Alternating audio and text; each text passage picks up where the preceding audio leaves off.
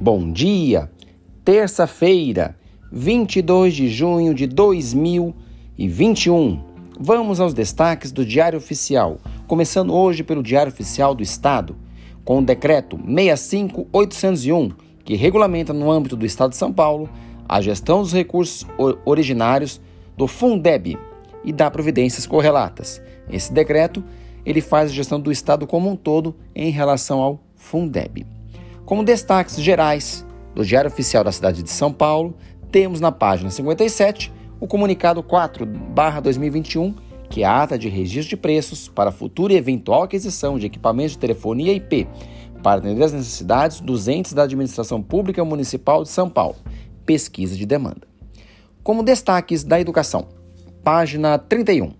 Relação de CIPAS, Comissões Internas de Prevenção de Acidentes, cadastradas pela COGES, Coordenação de Gestão de Saúde do Servidor.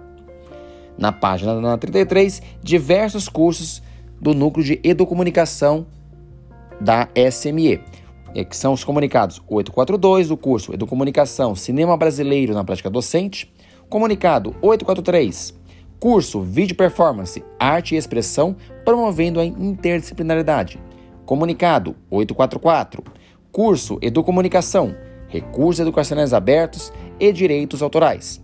Comunicado 845. Curso Educomunicação, Fotografia, Linguagem e Técnicas para a Prática Docente. E na página 33 e 34, o comunicado 846, que é o curso de Educomunicação, Cinema Negro, uma contribuição para a formação da história e cultura africana e afro-brasileira. Vamos aos concursos? Página 40.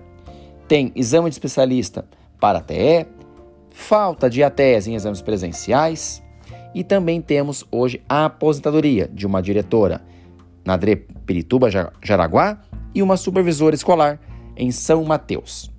Este é o Expresso Educacional.